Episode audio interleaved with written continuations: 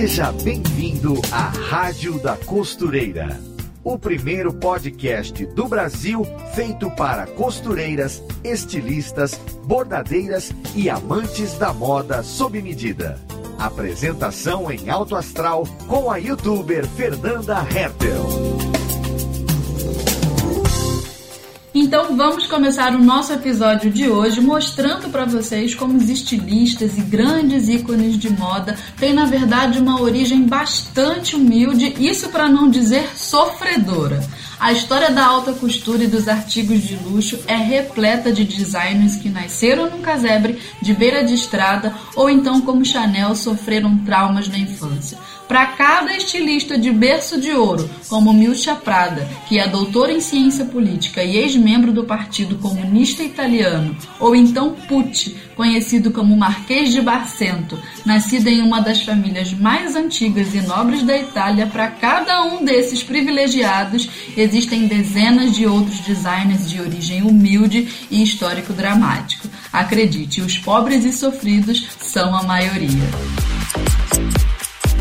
como é o caso de Coco Chanel, que nasceu em um abrigo de desamparados em uma cidadezinha desconhecida no interior da França. Quando isso aconteceu, seus pais nem eram casados. Ele era um vendedor ambulante e depois da morte de sua mãe, Chanel, com 12 anos, e suas irmãs foram abandonadas pelo pai e passaram a morar num orfanato dirigido por freiras até os 21 anos. Giorgio Armani cresceu numa cidadezinha perto de Milão, na Itália, tão agressivamente bombardeada pelos aliados durante a Segunda Guerra Mundial que ele perdeu todos os seus amigos num único dia. No outro dia, um cartucho de espingarda que encontrou na rua explodiu quando ele se inclinou para dar uma olhada. Ele passou 40 dias na ala de queimados e ainda tem as cicatrizes até hoje.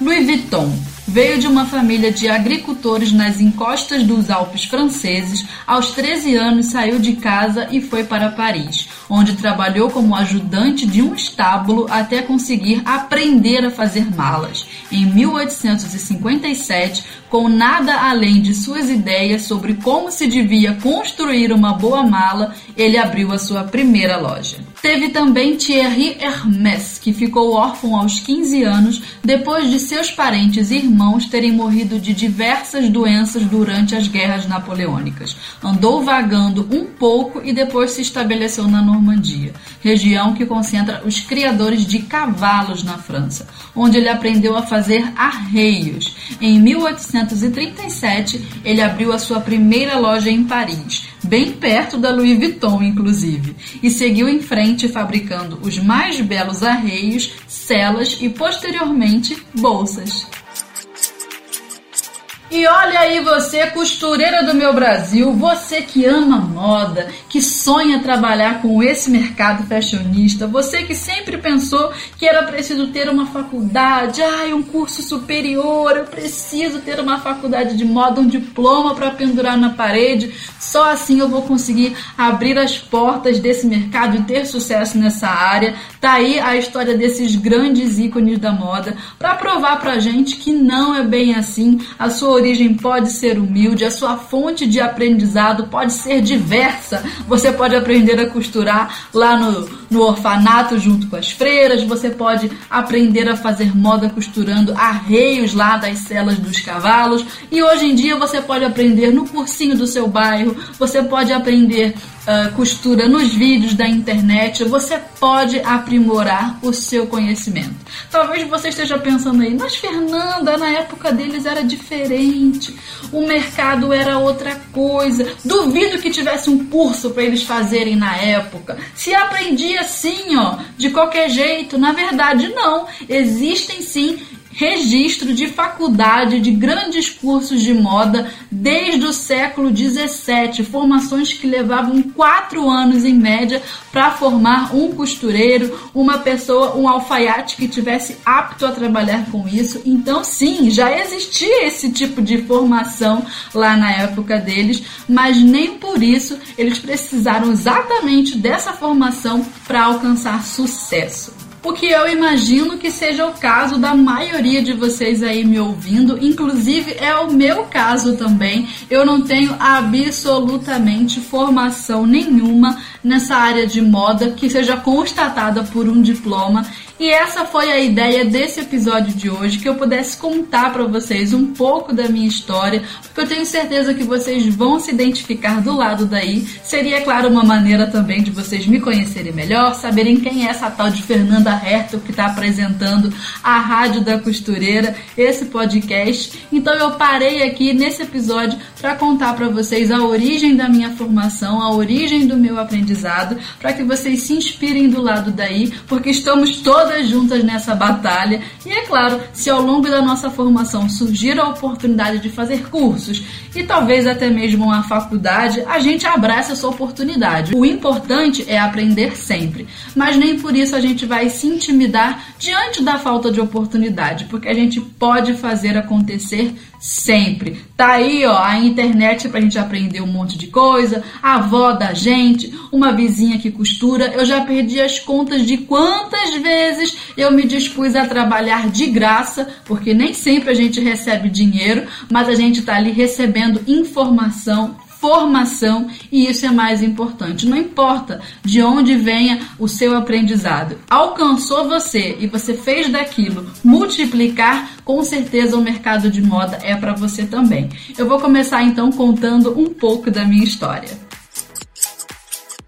E tudo que eu sei hoje aí desse universo da moda começou pelo bordado. Foi a primeira coisa que eu aprendi a fazer. A costura e a modelagem só vieram bem depois, mais recentemente. Porém, eu comecei a bordar com 12 anos de idade. Esse ano eu já faço 29, então eu tenho uma bagagem aí de 17 anos de experiência bordando tudo quanto é tipo de roupa, pedraria, paetê, ráfia, palha, fita, qualquer coisa já abordei bastante nessa vida e não precisei gastar um só centavo para adquirir essa bagagem, essa formação. Até porque com 12 anos, até se eu quisesse fazer um cursinho para aprender a bordar, eu não conseguiria porque não teria dinheiro para pagar. A coisa começou na escola, quando uma amiga minha da, da mesma sala estava convidando geral, todas as meninas, para aparecerem lá na casa dela no dia seguinte, porque a mãe dela tinha uma equipe de e lá você aprendia a bordar fazia um bordado para uma roupa, para uma marca ali carioca, porque eu sou do Rio de Janeiro, e você ganharia por cada peça bordada, você ganharia dinheiro, dinheiro, você ganharia dinheiro, você receberia dinheiro. Foi a única coisa que eu ouvi na hora. Foi a única coisa que me chamou a atenção. Eu não pensei, ah, eu vou aprender a bordar um artesanato, uma coisa da moda. Não passou pela minha cabeça, eu só pensei mesmo no dinheiro, dinheiro, dinheiro, dinheiro.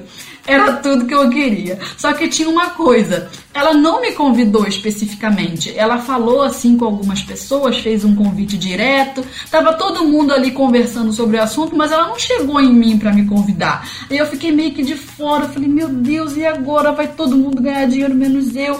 Por que, que ela não me convidou? Será que ela não vai com a minha cara? E eu fiquei o dia inteiro na escola remoendo aquilo, querendo ganhar dinheiro, sentindo que tava de fora. Até que tomei coragem de falar com ela, né? O medo de levar um fora era grande, mas a vontade de ganhar dinheiro era maior. Então, respirei fundo falei: olha você podia me convidar? Eu queria ir também. Ela, claro, Fernanda, eu não falei contigo, não. Ai, eu esqueci. E ela tinha esquecido mesmo, sabe? Ela estava tão esbaforida convidando todo mundo. E eu era uma menina tímida, quietinha, fácil, fácil de ficar invisível. Mas aí eu consegui falar com ela, ela falou: não, pode ir sim. Aí eu perguntei: o que, que eu tenho que levar? Aí ela leva uma tesourinha e uma agulha fininha. Aí eu falei, tá bom então. Ela, ah, então fechou. Amanhã tá todo mundo lá depois da escola. E eu me lembro até hoje da sensação de chegar lá na casa dela ansiosa para bordar, porque quando criança a gente vai para a escola num período, aí depois volta, almoça, toma um banho e você passa a tarde brincando. Eu já estava naquela idade de começar a me enfadar disso e eu tenho mais ou menos esse pensamento até hoje. Às vezes eu me pergunto, é, quando eu estou fazendo alguma coisa, quanto dinheiro que eu estou ganhando com esse negócio? O tempo que eu estou fazendo isso daqui me renderia quanto em dinheiro se eu pudesse vender o produto do que eu estou fazendo agora?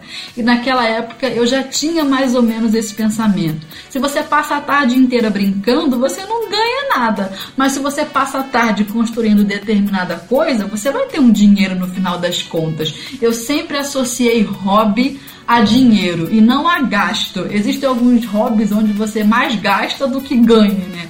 Eu não, eu sempre me interessei pelos hobbies que eu pudesse, depois da produção, de alguma forma vender e ter algum retorno financeiro. Era uma criança muito doida. E eu lembro que eu cheguei na casa dela mais ou menos com isso na cabeça. Eu tô aproveitando a minha tarde, eu não tô brincando de Barbie, não, eu vou ganhar dinheiro. Nossa, foi o máximo. Trabalhou tanto a minha autoestima e eu era tão criança. Nossa, foi muito legal. Às vezes a gente olha pro universo da moda como uma coisa banal. Sei lá, ah, menina, o que você tá fazendo aí bordando? Gastando seu tempo, vai estudar português e matemática, mas ali eu estava construindo a minha essência, a minha autoestima e foi uma coisa muito legal para mim. Algo muito importante na minha formação de uma maneira geral. E quando eu cheguei lá, foi que eu entendi como é que funcionava ali essa questão da equipe de bordadeiras. Eu percebi que não é um curso. Você não chega ali e aprende paetê, miçanga, não tem uma sequência de aprendizado para depois você começar a trabalhar. Não, você aprende conforme a demanda do mercado. E eu lembro que naquela época, o que estava na moda ali, o que estava sendo vendido nas lojas de bordado, eram miçangas. Então você chegava e aprendia sobre miçanga. O ponto que tivesse ali na roupa, na peça, era o que você aprendia. E era uma equipe formada por várias mulheres de várias idades, tinha criança de 12 anos como eu e mulheres depois dos 60, então era aquele grupo feminino ali todo, uma coisa que eu sempre achei muito interessante, que eu era aquele tipo de criança que gostava de ouvir a conversa dos mais velhos, sabe? Então foi um lugar que me atraiu também por isso. E funciona mais ou menos assim: a mãe dessa minha amiga, que era a bordadeira ali, chefe, ia até as lojas, uh, aprendia o bordado que tivesse ali na moda, na estação, pegava toda aquela encomenda de peças, que às vezes eram mil peças, duas mil peças, levava para casa dela e distribuía para as pessoas que ela mesma também replicava o aprendizado ensinava as pessoas a abordarem. E depois, na hora do pagamento, ela distribuía ali para quem foi que fez determinada quantidade de peça e cada um ganhava um dinheirinho. Era um ambiente para muitas mulheres assim que precisavam de uma atividade profissional porque não podiam trabalhar fora, porque tinha criança pequena, precisava complementar a renda.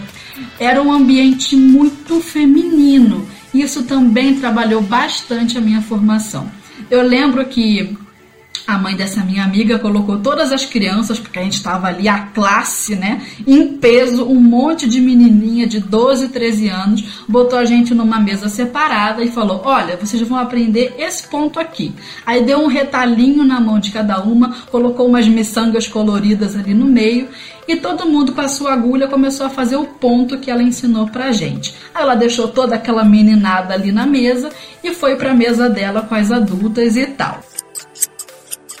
O ponto que eu aprendi naquele dia foi o primeiro ponto de bordado que eu aprendi na vida, eu lembro até hoje, foi o ponto contínuo de miçangas, que inclusive tem lá no canal também, mostrando como faz. E a gente tinha que preencher uma figura geométrica com esse pontinho contínuo, fazendo ali um triângulo, um trapézio, uma coisa assim, na barra de uma saia jeans. Eu lembro até hoje, eu consigo ver a saia na, na minha mente Tamanha a minha memória afetiva naquele momento. E ela deixou as meninas ali na mesa.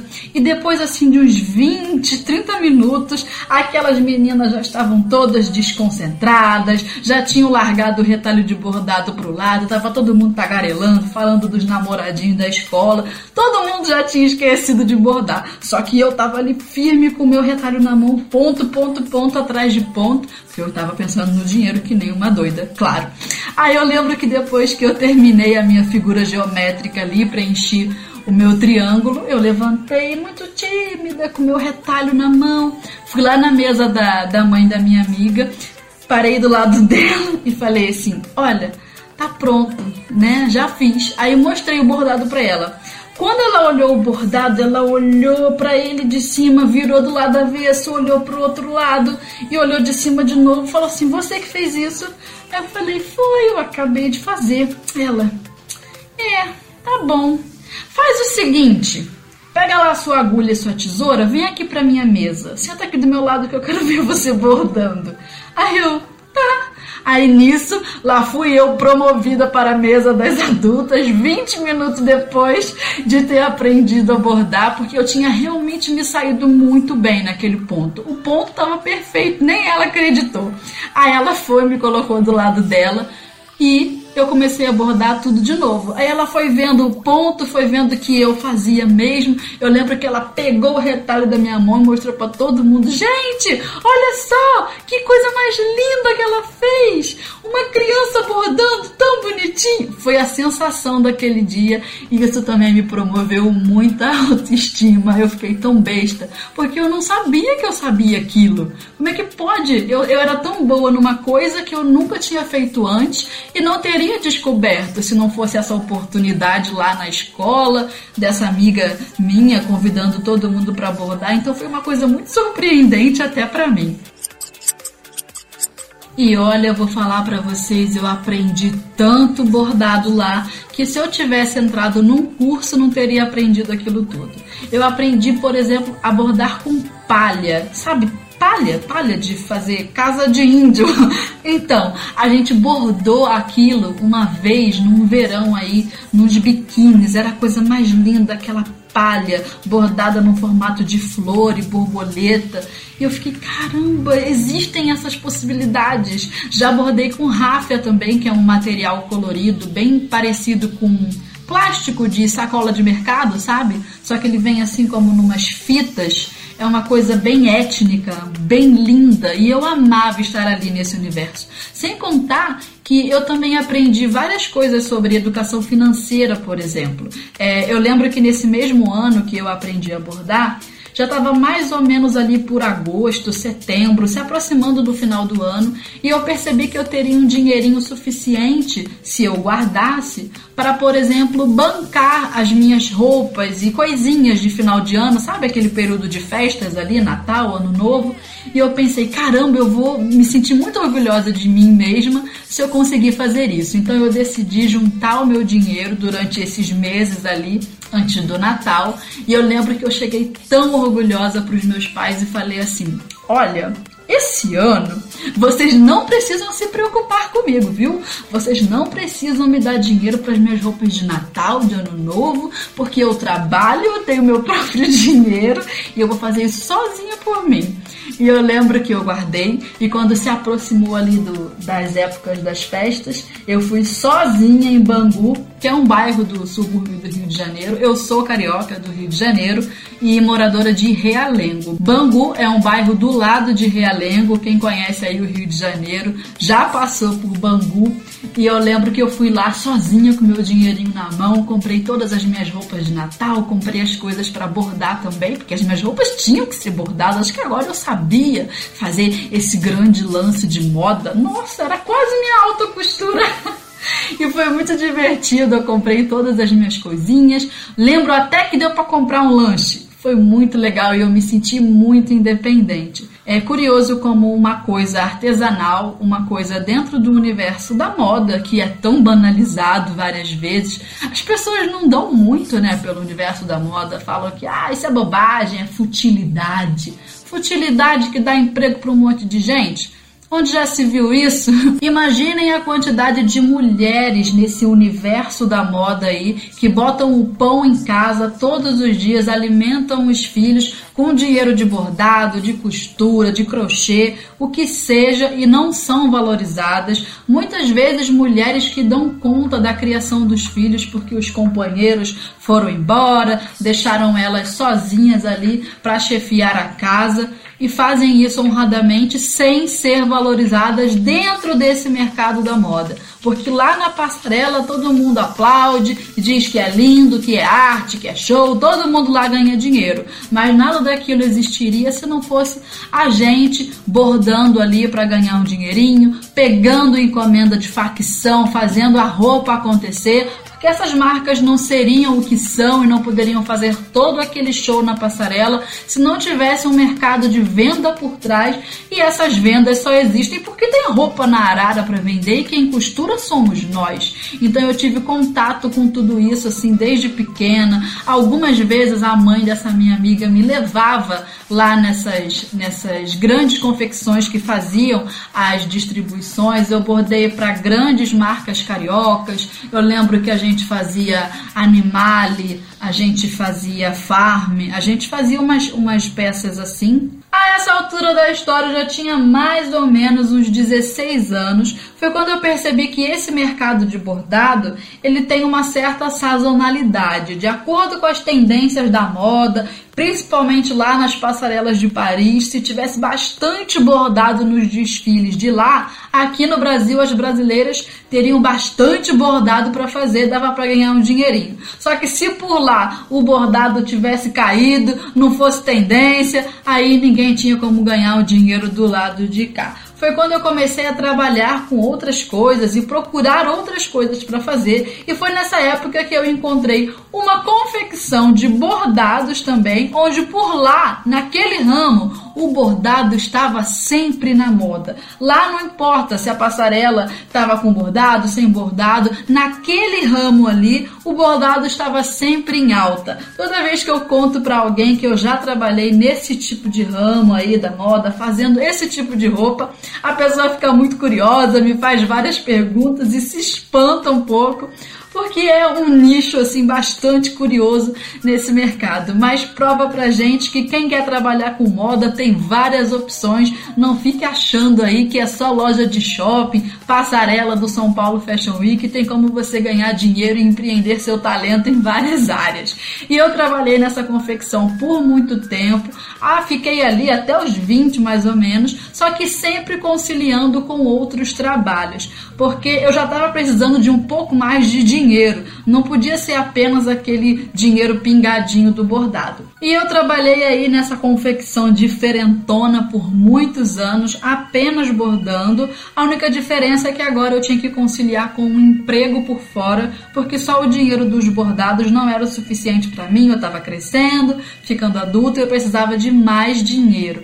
Nessa época aí eu trabalhei em loja de aluguel de roupas, eu trabalhei em escola. Eu lembro também que eu paguei um curso para mim de comissária de bordo. Eu me formei, sou aeromoça, porém nunca exerci a profissão.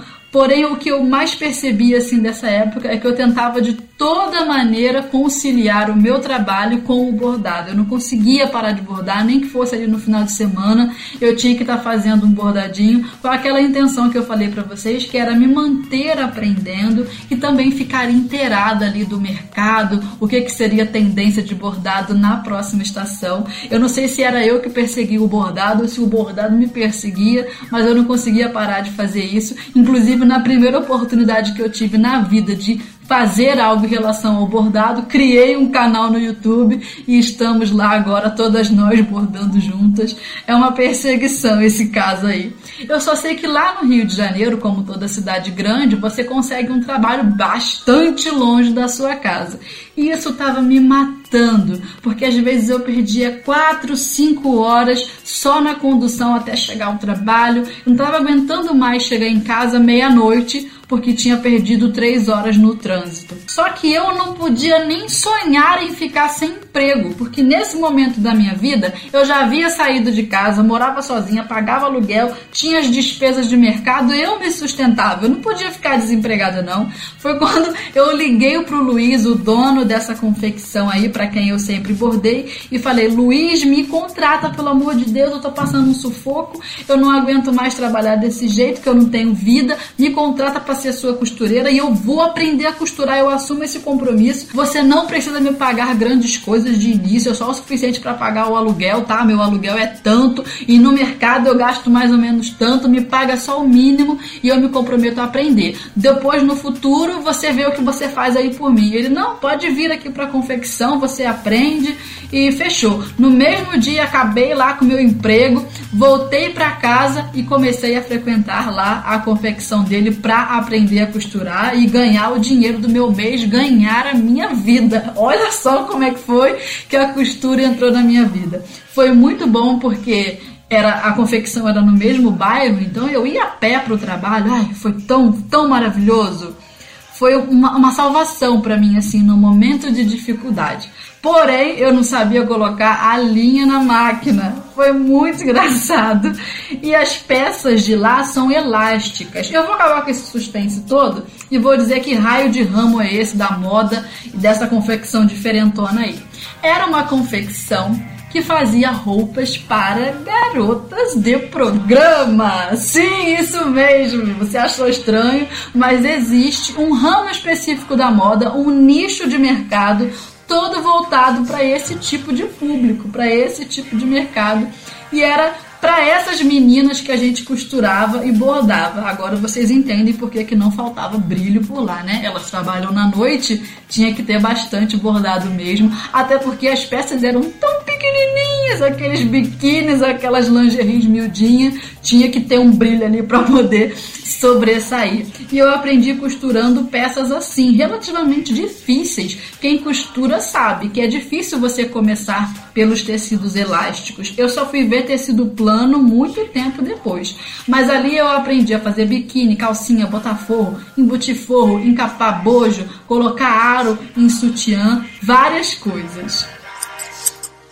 E eu sou infinitamente grata por ter aprendido a costurar nesse momento da minha vida, em que a costura veio de encontro com as minhas necessidades de sustento, a costura fez valer ali a minha qualidade de vida, porque eu saí daquele trânsito infernal. Eu também sou muito grata porque eu aprendi a costurar nesse ramo aí tão diferente das garotas de programa, porque são corpos que precisam ficar expostos, né? São sempre roupinhas apertadinhas, um vestidinho muito curto, mas ao mesmo tempo são mulheres reais, assim como nós, que tem celulite, tem a cicatriz da cesariana lá, do parto do filho, os seios já não estão aquela beleza depois da amamentação. Então eu tinha aquela obrigação ali na modelagem e na costura de fazer aquele corpo ficar bonito, exposto, mas ao mesmo tempo cobrindo essas imperfeições então, assim, na modelagem de um vestido só, tinha um decote profundo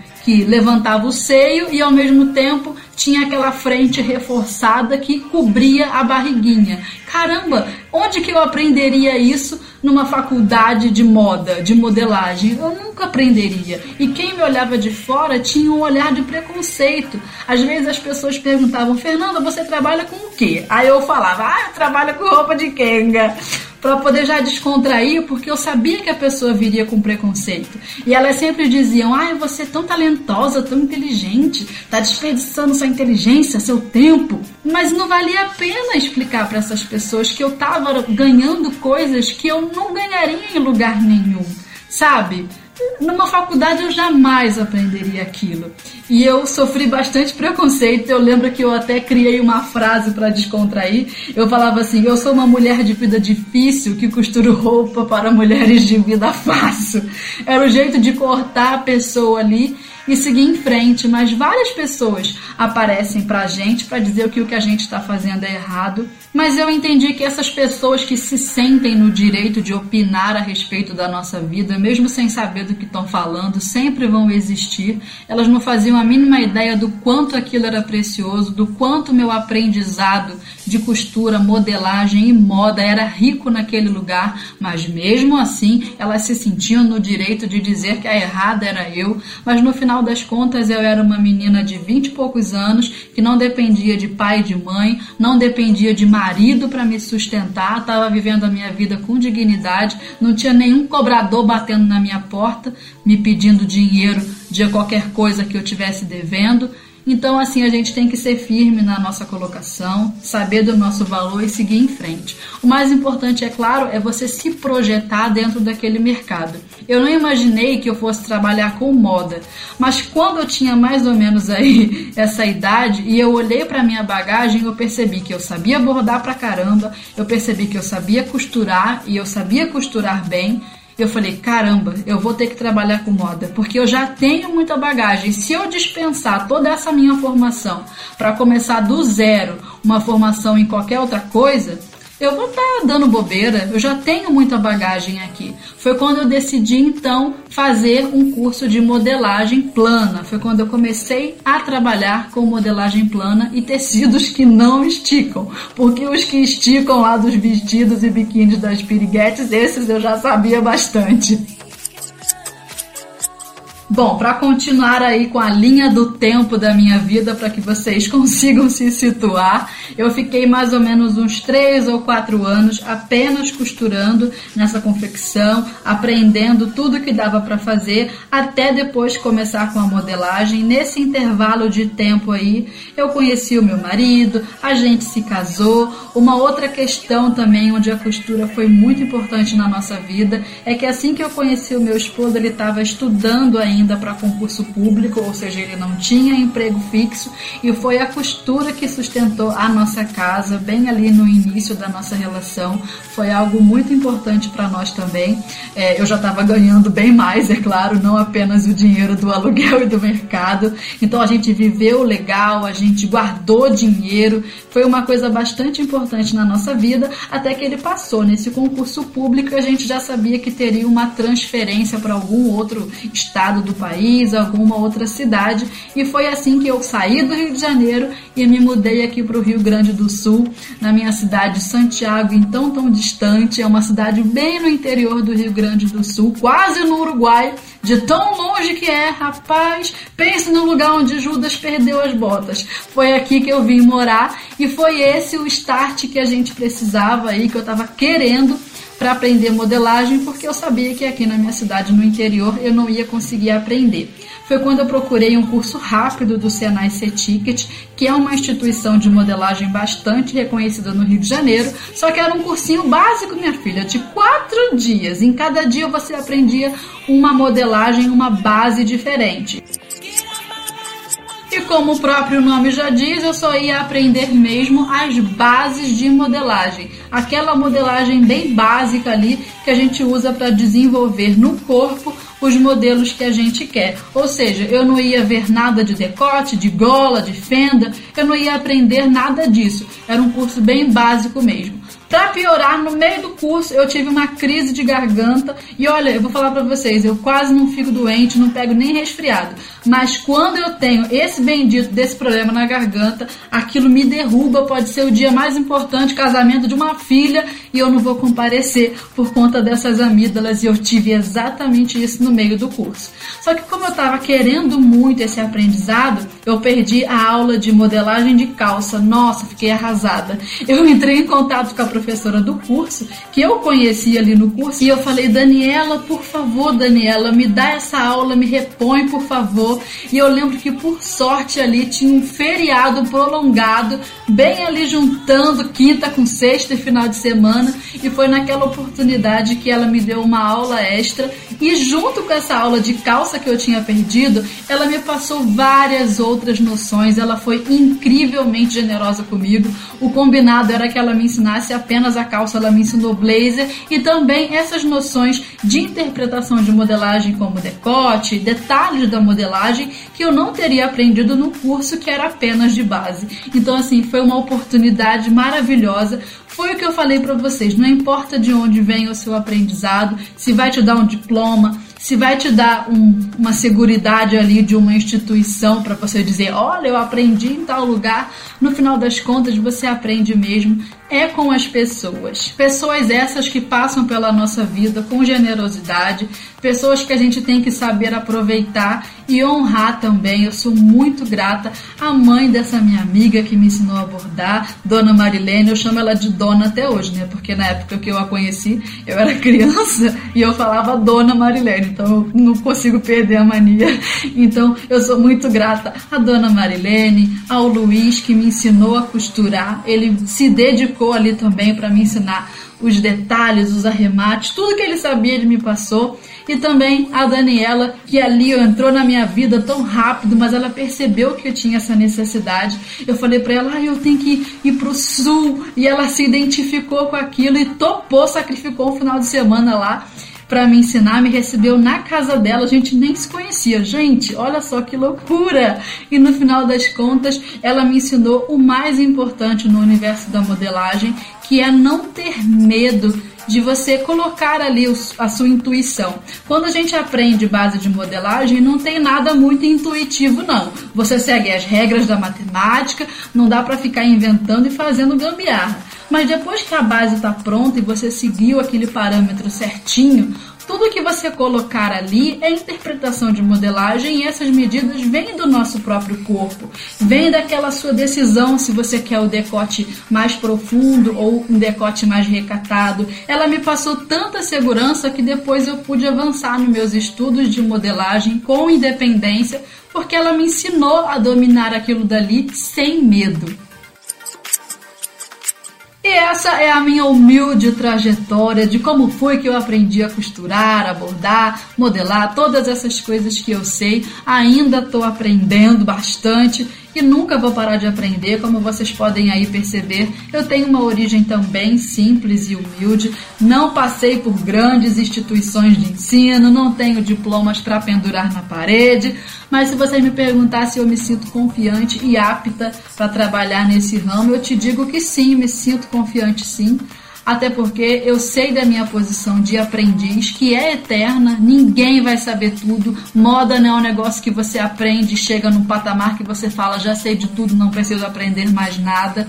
E como eu tenho consciência de que eu vou passar o resto da minha vida aprendendo, eu já sou aprendiz hoje, então eu já estou pronta hoje. A gente tem mais é que aprender sim com as oportunidades, com as pessoas generosas que passam na nossa vida. E eu espero ter inspirado vocês do lado daí, ter passado para vocês essa mensagem de autoconfiança e, claro, né, de vontade de aprender, principalmente, vontade de aprender todas as oportunidades que passarem, por mais que tenham pessoas dizendo que não vale a pena, segue no teu caminho, na tua intenção, vê mesmo se moda é para você e se for de verdade, cai para dentro de fazer acontecer, porque não vai ser a barreira de falta de diploma, não vai ser uma barreira financeira que vai te parar, eu tenho certeza. Eu estou muito contente de ter feito esse podcast com vocês, abrir um pouco do meu coração aí. Espero que vocês também me contem os casos de vocês sempre aqui nos comentários, para que a gente compartilhe essas ideias e que a gente possa crescer juntas. Então chegou a hora de arrematarmos o episódio de hoje.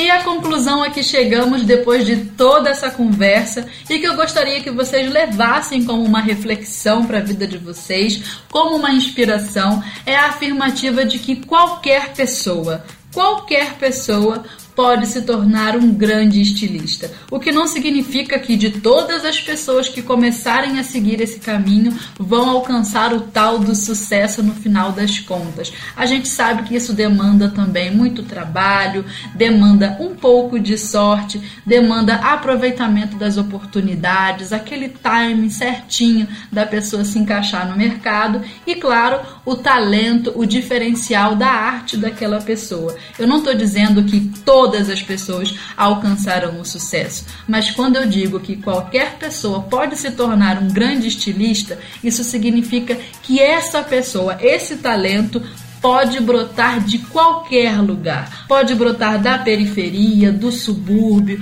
pode ser homem, pode ser mulher, não importa a formação da pessoa. E essa é a mensagem que eu quero deixar para vocês. Muito obrigado por estarem aqui comigo, ouvindo esse podcast, sonhando e costurando comigo. Até o próximo episódio.